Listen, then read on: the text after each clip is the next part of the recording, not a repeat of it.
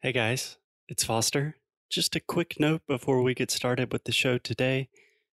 This month, we are doing an amazing exclusive promotion on all of our courses just for you, the listeners of this show. So, today I wanted to talk a little bit about one of those courses, which is our First Impressions Challenge. So, the First Impressions Challenge is a 30 day course that really focuses on how to speak English confidently. So if you get nervous when you try to speak, or if you feel like you get stuck, then the First Impressions Challenge is going to really help you be more confident with your English. We designed this course with all of the love and care and attention that we put into our podcast. So if you like this show, you are probably going to love the First Impressions Challenge. So if you're interested, check out our website at EnglishNoCru.com to receive this amazing exclusive discount and start the First Impressions Challenge today. We are super excited to start working with you. Okay, let's get on with the show. Hello, hello. Hey guys, and welcome to another episode of the First Impressions Challenge. My name is Foster. You know that already, but for some reason, I always say it. I suppose old habits die hard, as we say in English. Anyways, today we are doing something a little bit differently, and I think, I hope it will be very interesting to you, and hopefully it will provide a little bit of clarification and perspective also. So, for the last couple of weeks, we have talked about a lot of different strategies, techniques, tactics, a lot of different ways to help you make good first impressions in English, and just some things that will make you much more confident and comfortable with your speaking. But today, I wanted to take a step back and just a quick side note here. I think it is always a good idea to take a step back from your language studies every now and then to really think about okay, what am I doing here? Why am I doing this? What is working well? What is not going so well? It is very important to reflect, and not only to reflect with language learning, but essentially with everything in life. Anyways, what are we doing and why are we doing it? In this challenge, we have practiced a lot of common questions and answers. We have created scripts and practice scripts. But at the end of the day, what is the point? Why are we doing this? Obviously, this answer will be a little bit different for everyone depending on your goals and on your personal situation. But I imagine that most people want to speak English more fluently you want to make friends with native English speakers, and you probably want to have fun in the process. So, if this is your goal to feel really confident with your English abilities, to be able to connect with native speakers, then it is really important to see the big picture.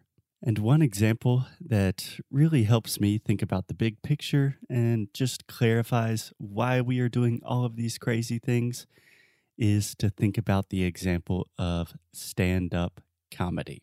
And I know that seems a little strange, but let me explain. So, if you watch a Netflix or an HBO special with a stand up comedian, what are you watching? What do you see? You probably see a very talented individual telling jokes for more or less one hour, right? The jokes are funny. The timing is really good. It's almost perfect. The comedian knows exactly how to deliver the punchlines, exactly how to interact with the audience. And honestly, it almost seems effortless. It seems like the comedian is not thinking too much at all. He is just on stage, talking, and everything works. But in reality, hours and hours of hard work and preparation were necessary to create that effortless performance.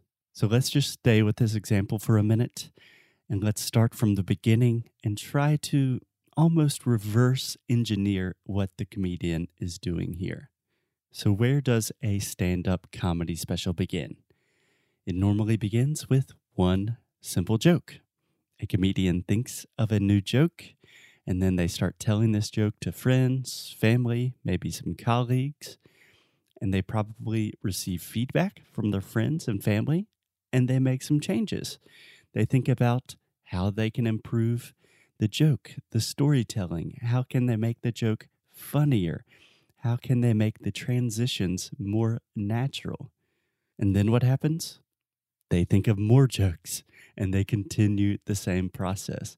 And eventually, they have a really big collection of jokes and stories.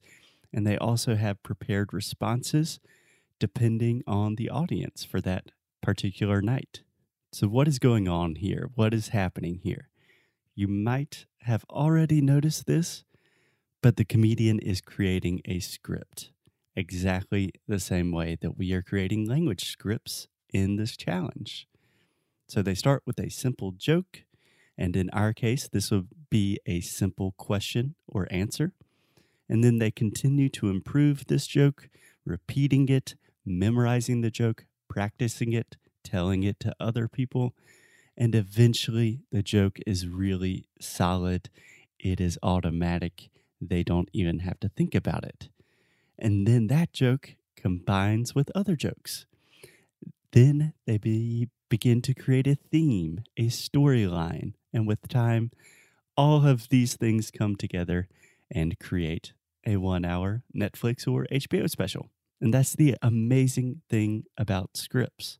With a script, you can make something that is really, really well prepared seem like it is more or less totally improvised. And you also have a lot of flexibility to adapt depending on the situation, to change different parts of your script depending on the circumstances. And I really, really cannot describe how powerful of a tool this is for your language learning. Okay, so going back, looking at the big picture, we want to have a Netflix special.